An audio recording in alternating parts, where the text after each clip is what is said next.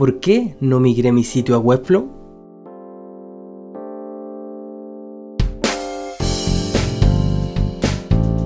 Hace unas cuantas semanas hice un rediseño de mi sitio y todo el frontend lo hice en una herramienta llamada Webflow, de la cual recientemente hice un video de introducción y luego la pusimos a prueba en el desafío Webflow versus código. Mi plan original era usar Webflow para construir el HTML y CSS del sitio, para luego exportar el código e integrarlo en WordPress, pero en cuanto el frontend estuvo listo, me vi realmente tentado a cambiar de planes. La idea de pagar el hosting y dejar el sitio en el ecosistema de Webflow fue bastante seductora, y en este artículo quiero contarte el porqué de este interés en pasarme a Webflow y por qué finalmente decidí quedarme en WordPress. Partamos con lo esencial. ¿Por qué pensé en cambiarme? Más allá de sus capacidades como herramienta de desarrollo frontend, Webflow ofrece un montón de características muy interesantes a quienes decidan desarrollar y alojar sus sitios con ellos. De todas estas características, estas tres fueron las que más atractivas me resultaron. Número 1. Desarrollo y diseño al mismo tiempo. Tal como te mostré en el video de introducción a Webflow, especialmente en el minuto 32, crear contenido dinámico y luego mostrarlo en el sitio es súper fácil y rápido. Si cambiara mi sitio a Webflow, me liberaría de todas las labores que implica el desarrollar un tema WordPress personalizado. Básicamente reemplazaría varias horas de escribir PHP por una o dos horas más o menos de importar el contenido y luego definir cómo mostrarlo. Todo esto sin escribir código. Los que han tomado mi curso de WordPress saben que este comentario no nace porque yo sea perezoso o no sepa cómo crear un loop. El comentario nace en cambio en una búsqueda de optimizar el trabajo y tratar de invertir tanto tiempo como sea posible en lo que a mí más me importa, que es el diseño. Número 2. El precio.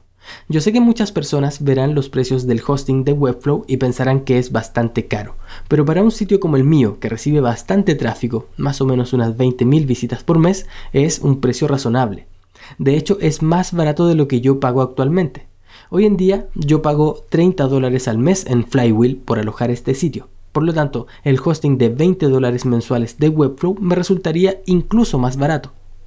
Número 3. Actualizaciones y plugins. La extensibilidad de WordPress es, en gran medida, lo que ha catapultado su éxito.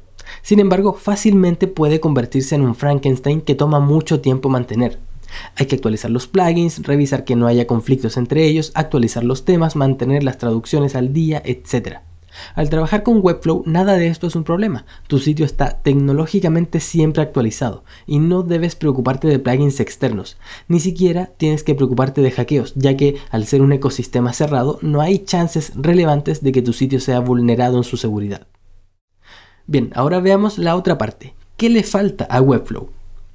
Todo lo que he dicho hasta ahora suena muy bonito, pero finalmente decidí quedarme con WordPress, ya que hay ciertas necesidades que, al menos por ahora, Webflow no puede cubrir. Estos son los puntos que me hicieron seguir en WordPress. Número 1. Paginación. Webflow permite crear contenido dinámico y mostrarlo en el sitio de una forma muy simple, pero no todo es color de rosa. Si tu sitio tiene muchos artículos, como el mío que tiene más de 200 artículos, te verás en una situación difícil, ya que no tienes una paginación disponible. Ya sabes a lo que me refiero, la posibilidad de cargar unos 10 artículos por página y luego pasar a los siguientes y así sucesivamente. Esto parece algo súper natural y una característica obvia si estás usando un CMS, pero en Webflow no se puede. Ahora bien, hay formas de solucionar esto. Puedes crear páginas diferentes con la URL de paginación y traer el contenido con un offset en particular, pero no es lo ideal. Lo bueno es que Webflow anunció que esta funcionalidad ya está en sus planes próximos, así que solo quedará esperar hasta que la implementen. Número 2. Agendar artículos. Yo suelo escribir mis artículos los fines de semana y luego agendarlos para que se publiquen el día miércoles cuando envío mi newsletter. Lo hago de esta forma para poder dedicarme de lunes a viernes casi exclusivamente a mis clientes y no estar pensando en el blog. Esta forma de trabajar se vería afectada si cambiase mi sitio de plataforma, ya que por el momento Webflow no permite agendar la publicación de contenidos. Para que un artículo sea publicado, necesariamente debe haber alguien presionando el botón de publicar. Creo que podría vivir sin la posibilidad de agendar mis artículos, pero sin duda mi trabajo sería un poquito más incómodo. Número 3. Enlaces permanentes. Cuando creas contenido dinámico en Webflow, la URL de cada uno de estos contenidos siempre lleva un prefijo de la colección a la que pertenece.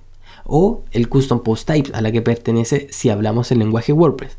De este modo, si migrara a mi sitio, el artículo franciscoamk.com slash panacea pasaría a ser franciscoamk.com slash blog slash panacea. Este cambio no me molestaría siempre y cuando no afecte a mi SEO ni genere errores 404 si es que alguien tiene guardado el enlace antiguo de alguno de mis artículos.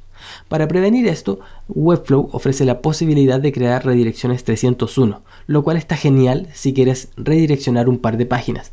Pero en mi caso estamos hablando de más de 200 artículos y otras tantas URLs a redireccionar. Si la estructura de enlaces permanentes de mi sitio tuviese actualmente un prefijo para los artículos, sería algo fácil de realizar con un wildcard, pero no es el caso, así que tendría que crear cada redirección de manera independiente. Lamentablemente, Webflow no permite subir un archivo CSV o TXT en donde indicar todas las redirecciones que quiera realizar de una sola vez. Por el momento, solo es posible crear las redirecciones una por una. Para mi sitio, esa sería una labor súper aburrida y tediosa que tomaría demasiado tiempo llevar a cabo. Creo que de todas las razones que tuve para no cambiarme a Webflow, esta fue la más importante. Sinceramente podría haber vivido tranquilamente sin paginación y sin agendar artículos, pero este trabajo con las redirecciones fue lo que realmente me hizo quedarme en WordPress. En un enlace que te voy a dejar en la transcripción de este audio, puedes ver incluso el topic en el foro de Webflow en donde pedí ayuda sobre este tema. Bueno, en síntesis, estuve a un paso de cambiar mi sitio de WordPress a Webflow, pero finalmente decidí no hacerlo, principalmente por estos tres factores que ya te he mencionado anteriormente. Ahora bien, esta fue la decisión que tomé considerando mi sitio en particular, que ya tiene muchas cosas funcionando y un montón de contenidos publicados, pero estoy completamente abierto a usar Webflow en nuevos proyectos que comiencen en el futuro. Me parece que las limitaciones que aplican a mi sitio no serían un problema si comenzara un sitio nuevo y desde el inicio lo hiciera funcionar con el CMS de Webflow. Por ahora, sin considerar el costo, en términos de la creación de sitios simples, creo que hay un empate entre WordPress y Webflow. Pero me parece que conforme inserten mayores funcionalidades y características, más y más diseñadores comenzarán a preferir Webflow. Pero bueno, como yo no soy Ronai Baba, mis predicciones no tienen mucha credibilidad. Habrá que esperar y ver qué pasa realmente en el futuro. Encuentra una transcripción de este texto en franciscoamk.com slash no webflow, las dos palabras separadas con un guion. Bien, eso ha sido todo por ahora. Nos encontramos pronto en un nuevo audio, en un nuevo artículo, en un nuevo video o en alguna otra aventura por el internet.